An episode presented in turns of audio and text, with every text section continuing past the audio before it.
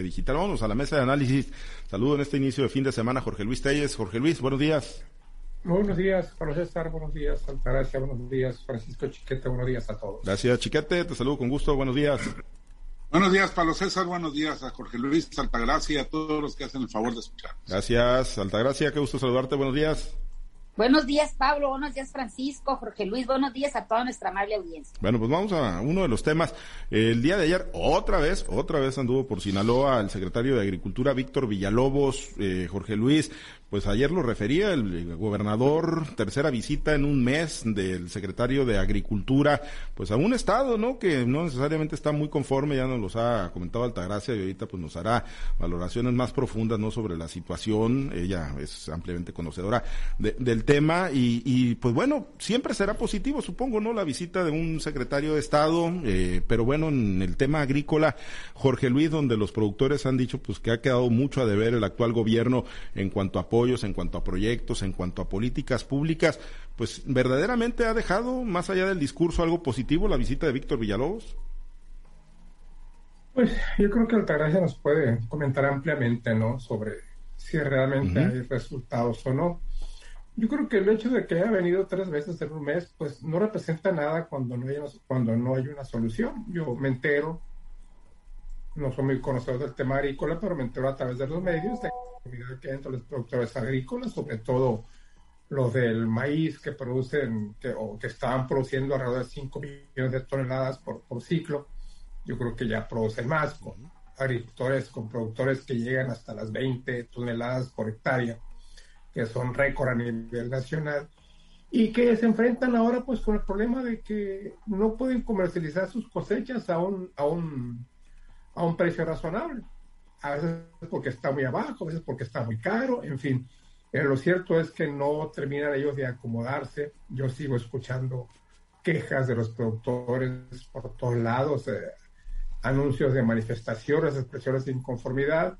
Y te digo, pues no representa nada, ¿no? Yo no veo ningún beneficio en que este señor venga a Sinaloa tres veces en un mes. Vino a inaugurar una, la, la Expo Aricore de aquí del centro del estado, la Expo Ceres del Norte, que hay, compiten en, entre sí en cuanto a organización, en cuanto a glamour, en cuanto a resultados.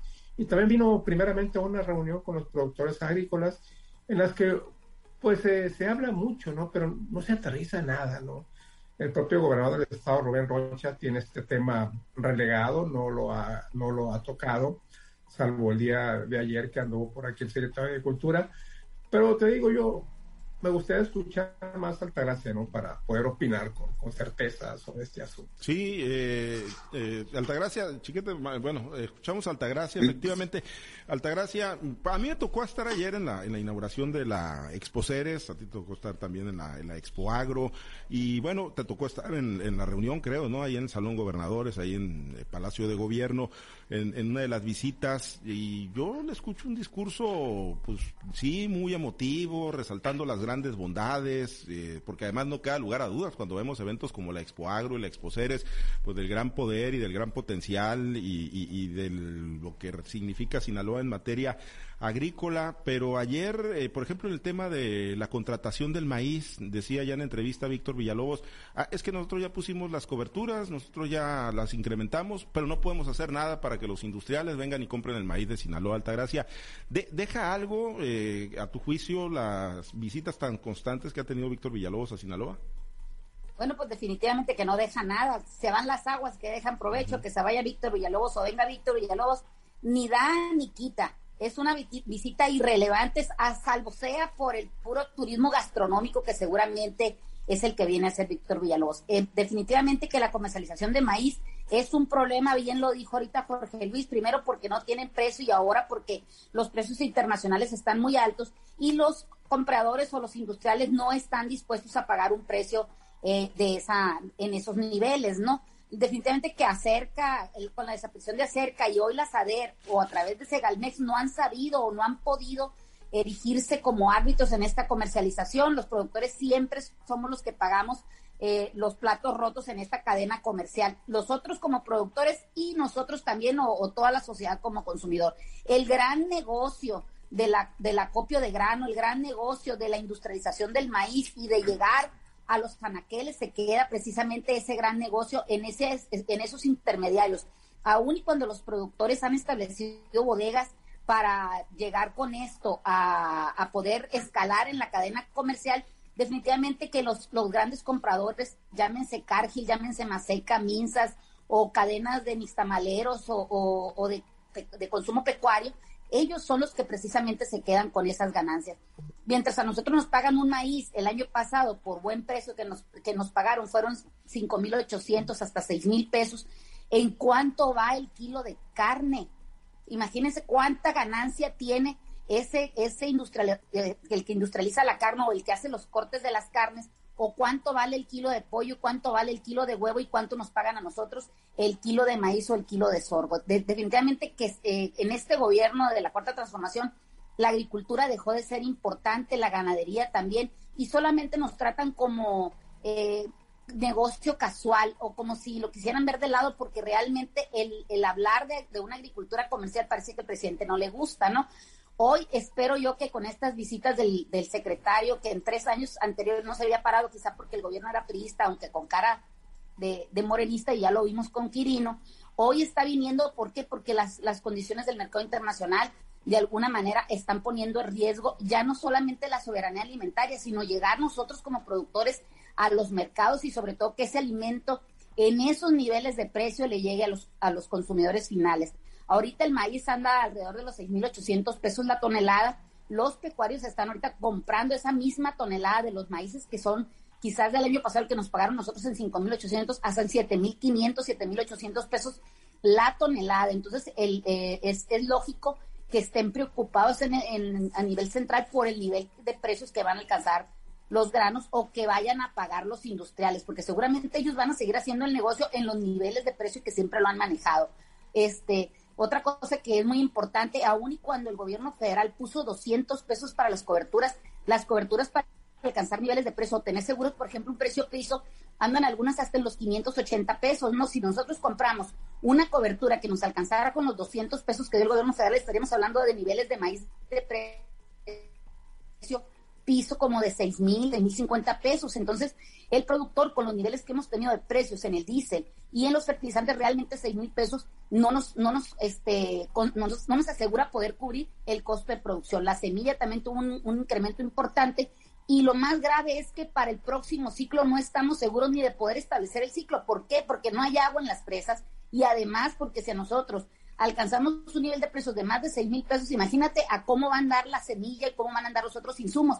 Y considerando que la franja donde se está llevando el conflicto bélico en estos momentos de Ucrania y Rusia son importantes productores de gas natural y exportadores también de amoníaco, pues imagínate si este año anduvo los niveles de amoníaco con 27 mil pesos hasta 30 mil pesos, ¿en qué niveles nos va a llegar eh, ahorita en este ciclo que estamos por concluir y cerrar y, iniciar el otro. Entonces, la verdad es que la visita del, secretario per se no significa una, una, un beneficio para nosotros, pero sí sería, por ejemplo, importante que se empezara a dar cuenta la importancia que tiene Sinaloa para sostener los, las mesas de los mexicanos, la importancia que tiene Sinaloa como productor de alimentos, y sobre todo Sinaloa para mantener ocupada, cuando hablamos de la horticultura, a mucha gente que viene, a los migrantes que vienen de Michoacán, de Oaxaca, de, Guerrero, Guanajuato, que Sinaloa le ofrece eh, un empleo, una seguridad social, también les ofrece educación y también les ofrece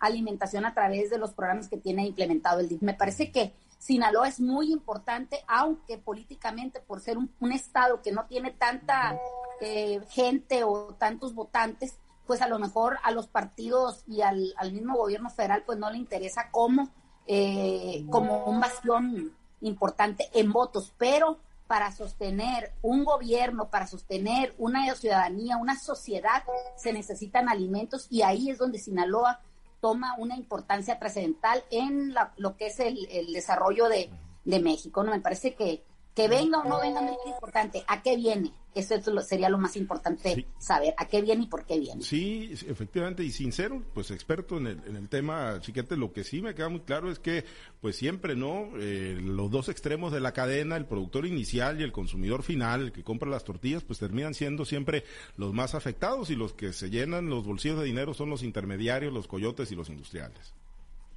Es una estructura que nadie se ha interesado en romper por el contrario, cada vez parece más fortalecida la de los intermediarios y, es algo que, pues desafortunadamente, provoca los graves desequilibrios. El propio secretario reconocía que el problema en estos momentos está en los precios de los de los alimentos, en el precio de los de los productos agrícolas, que pues no lo dice, pero la verdad es que esos grandes precios no benefician al productor y desafortunadamente sí perjudican mucho al consumidor. Me parece que el secretario, pues algo debe haber encontrado de, refugio en Sinaloa para estar viniendo después de tres años de no querer repararse por acá. Debe creer que con el hecho de que ya finalmente la tonelada de maíz haya pasado de los seis mil pesos, ya la gente debe estar eh, hasta agradecida, lo cual, pues, por lo que escuchamos a, a Altagracia, no es así, ni muchísimo menos. Lamentablemente el problema es que no hay políticas públicas concretas, definidas, que busquen romper esto, esto que nos referíamos al principio, de la, de la cadena de intermediación, de la cadena de beneficio al, industrial, al último este productor que toca esta, este asunto de los, de los granos y, y que perjudica al consumidor. Esto es algo que ni en la época neoliberal ni en la época, clásica del priismo más, más autoritario, ni ahora en la cuarta transformación se ha tocado. El problema es la falta de respuestas a los productores y, adicionalmente en este caso, esta clasificación tan, tan marcada que hace el gobierno federal de la agricultura comercial y de la agricultura de sobrevivencia a la que le dirige o se supone que le dirigiría todos los grandes recursos y esfuerzos, aunque la verdad es que tampoco los productores de sobrevivencia han tenido beneficios importantes, ni, ni siquiera han tenido una, un programa, un proyecto al que se integren y, que con el que se sientan rescatados. Más bien ha sido puro discurso que, que resultados, Pablo. Sí, sí, la realidad es que pues hemos escuchado Jorge Luis, pues a muchos productores que están desencantados, incluso gente que veíamos en la campaña en el 2018 activamente apoyando al presidente Andrés Manuel López Obrador y que la realidad hoy pues dice que las políticas públicas pues no no han servido ni siquiera para ese segmento, ¿no? que ya refiere Chiquete porque hablan mucho, ¿no? de acortar las brechas, de apoyar a los temporaleros, a los que menos tienen, a los de menor superficie, pero la realidad es que pues tampoco tampoco se ve un respaldo importante, mucho menos menos pues para la gran agricultura comercial, Jorge Luis, que se desarrolla en el estado de Sinaloa. No, y en estos momentos menos, ¿no? Cuando la inflación alcanza niveles que según la estadística no se veía desde hace 20 años, una inflación que ya está rebasando, que ya va aproximándose al 8% anualizado. Imagínate pagar, vender el maíz a esa cantidad pues, ¿qué implica? No? Pues implica obviamente implica un aumento de tortilla en el precio del kilo de la tortilla. Y como atinadamente lo acaban de decir Chiquete y Altagracia, pues eso que representa, que, mexicanos que comemos mucho maíz, que nos comemos varias tortillas por comida al día, pues pagar más caro el, más caro el kilo. Es una ecuación aritmética muy natural y muy entendible en, la, en, en, la, medida en que el, productor, el que hace la tortilla, compre más caro eh, la masa de maíz, pues en esa medida va a incrementar su precio y esto pues va al traste. Esto da al traste, ¿no? Con la intención o el discurso del presidente López Obrador en el sentido de mantener una inflación a la baja con precios accesibles para la sociedad en general. Eh, es un tema bien complicado, bien complicado. Yo entiendo a los agricultores, dicen que que nadie llora tanto con los agricultores, pues hay que entenderlos también. Ya Altagracia nos ha explicado muchas veces aquí, es un, gremio, una economía que recibe dinero una vez al año y que con ese dinero, una vez que se vende su cosecha, pues tiene que sobrevivir los 12 meses del año, por latear su, su, su ingreso, su ingreso para de esta manera poder mantener su contabilidad al día y mantener pues su, su, nivel de vida. Yo le veo muy complicado, no sé a dónde, vaya, a dónde vayamos a llegar, pero lo que sí veo es peligroso esta situación, sobre todo si los productores dejan de definitivamente siguen el ejemplo de Serapio, que en lugar de producir maíz va a ser una playa nudista y que ya se le puso entre ceja y ceja, ¿no? Y que se derramó el cerebro porque le puso playa bichi, o sea, le pensó mucho al nombre, por ahí lo internar con derrame cerebral. Pues eh, vamos a otros agricultores que si ven que el maíz, la, la siembra y producción de maíz no es negocio, pues ya inventaron otra cosa, ¿no? Como Serapio, que va a poner una playa nudista, a ver a otros que se les ocurre por ahí. Bueno, pues productores bichis va a haber muchos, dice Altagracia González, Altagracia, que puedan ir a la playa. Sí, ni siquiera vamos a necesitar ir a la playa, si no, si no se, compone este asunto de la comercialización, bichi vamos a andar por la calle, ¿por qué? Porque no vamos a poder vender el maíz.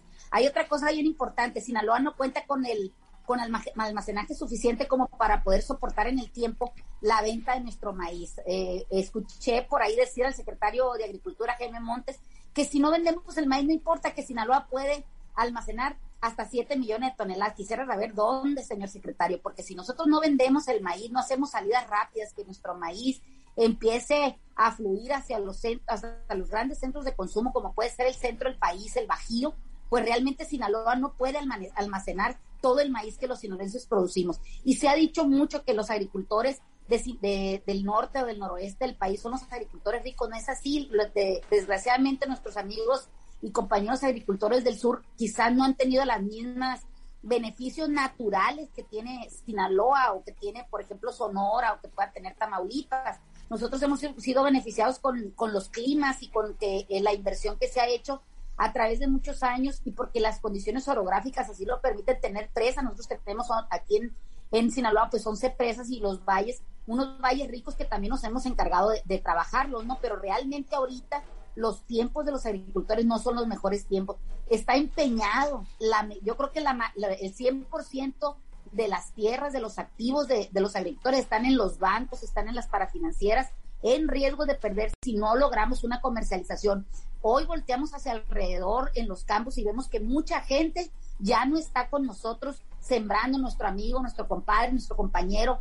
Incluso algunas gentes de, de, mucha prosapia agrícola han dejado, han abandonado el surco y se han dedicado a hacer otras cosas. Tuve un amigo yo que se llamaba Luis Gutiérrez, que decía que nunca le pudo agarrar eh, la onda al tomate, porque cuando producía mucho no valía y cuando no producía pues valía, no le caía la plaga o le caía el clima, ¿no? y puso un pequeño restaurante a la salida de aquí de Culiacán y hacía pan y decía que le había agarrado más fácil la onda a la cuestión de, la, de hacer el pan que a la producción del tomate o a la producción agrícola. Entonces, desde ese punto de vista estamos viendo que también la actividad es una actividad envejecida. Nuestros hijos o, nuestros jóvenes no quieren voltear al campo, o sea, no quieren hacer agricultura porque consideran que, que es una actividad riesgosa, que es una actividad mal pagada, que es una actividad ingrata porque le, le, invierte uno mucho tiempo, mucho esfuerzo y realmente para poder conseguir que tu fruto sea pagado,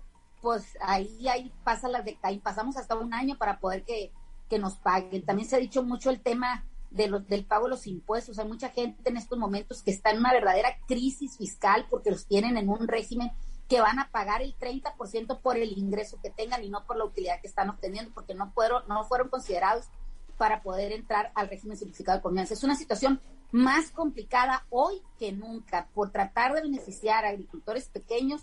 Estos diputados federales que tenemos les dieron en la torre el golpe, ya está dado y vamos a ver que vamos a andar además de bichis por la playa de Serapio, vamos a andar bichis porque no vamos a poder vender la cosecha y si la vendemos vamos a tener que pagar un impuesto inequitativo e injusto y exagerado, 30% sobre el valor de los ingresos porque no tenemos deducciones porque estas fueron realizadas el año pasado. No ha habido autoridad que, tome en cuenta este señalamiento, estos señalamientos que yo he hecho en muchas ocasiones y lo he hecho en bastantes foros, hemos hecho a través de las organizaciones visitas con diputados, visitas este, locales, con los secretarios, y no hay quien le ponga atención. Eh, el mismo gobernador hizo un llamado casi con desesperación al mismo Víctor Villalobos en la Expo Agro diciéndole que por favor le pusieran atención al tema también de la adquisición de coberturas, porque hoy tenemos un presupuesto de 50 millones a través del gobierno del Estado para la compra de las mismas, pero resulta que, que FIRA y Financiera Nacional no le quieren entrar. Entonces, prácticamente estamos como empezamos, sin nada. Entonces,